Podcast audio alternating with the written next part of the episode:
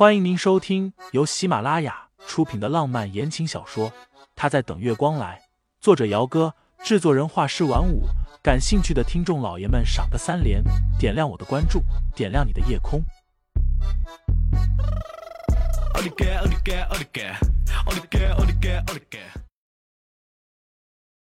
第一百七十二章，回去傅家吗？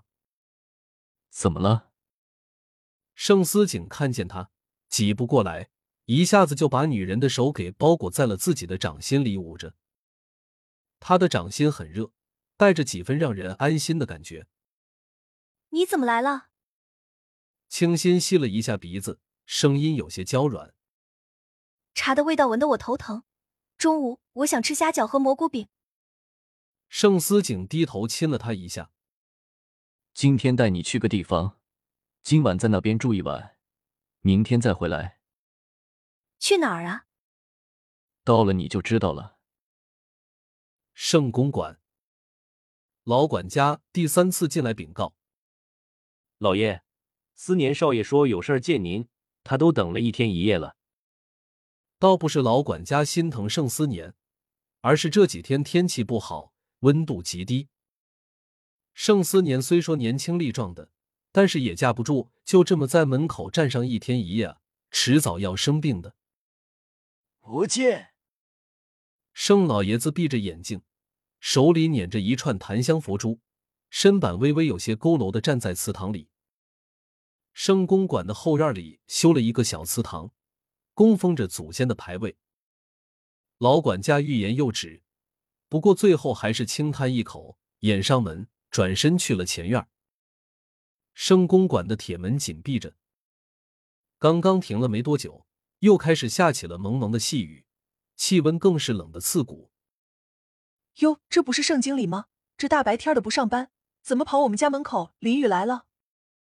陈毅撑着把伞，隔着铁门冷讽道：“行了，别搞什么苦肉计了，老爷子不会见你的，走吧。”盛思年不为所动。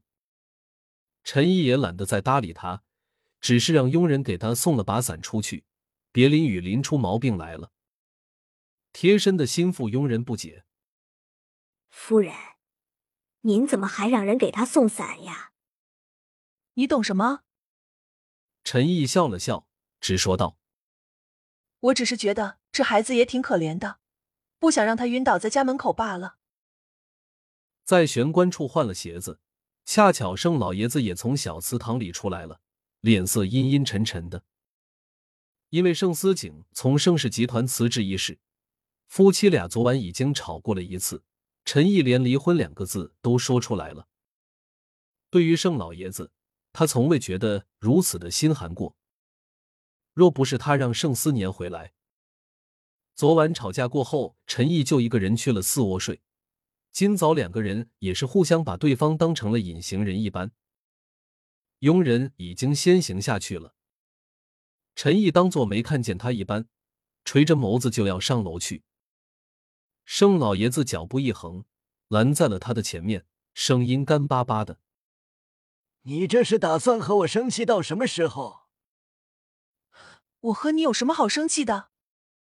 陈毅冷笑了一声：“盛苏毅。”要不是你给了盛思年百分之十的股份，思景也不会这般迫于无奈的辞去了总裁的位置。现在你高兴了吧？陈毅继续道：“别以为我不知道，前阵子你偷偷摸摸的去看了那个女人。既然你还是忘不掉她，那咱们离婚好了。”盛思景带着清新去的是一家挺古朴的农庄。农庄不大，但是蔬菜肉类都是最新鲜的。住的地方也特地的铺上了毛茸茸的厚地毯。晚饭的时候，清新没忍住，吃了半碗的米饭，又吃了农庄里烤的地瓜和玉米，肚子有些撑的难受。盛思景陪着他在楼下溜达了一圈，才回房间去的。房间里开了暖气，清新把身上的外套和围巾脱下来。盛思景不知道从哪里弄了个木盆，打了热水回来。拉着清新在沙发上坐下，伺候他泡脚。清新不大习惯他这么殷勤的伺候。我自己来就行了，你不用这样的。别动，我给你脱袜子。木盆里水温正好，清新泡着脚，盛思景便拿了个小凳子坐在一旁看他泡脚。过了会儿，清新问他：“你怎么不问傅老爷子今天和我说什么了？”那他今天和你说什么了？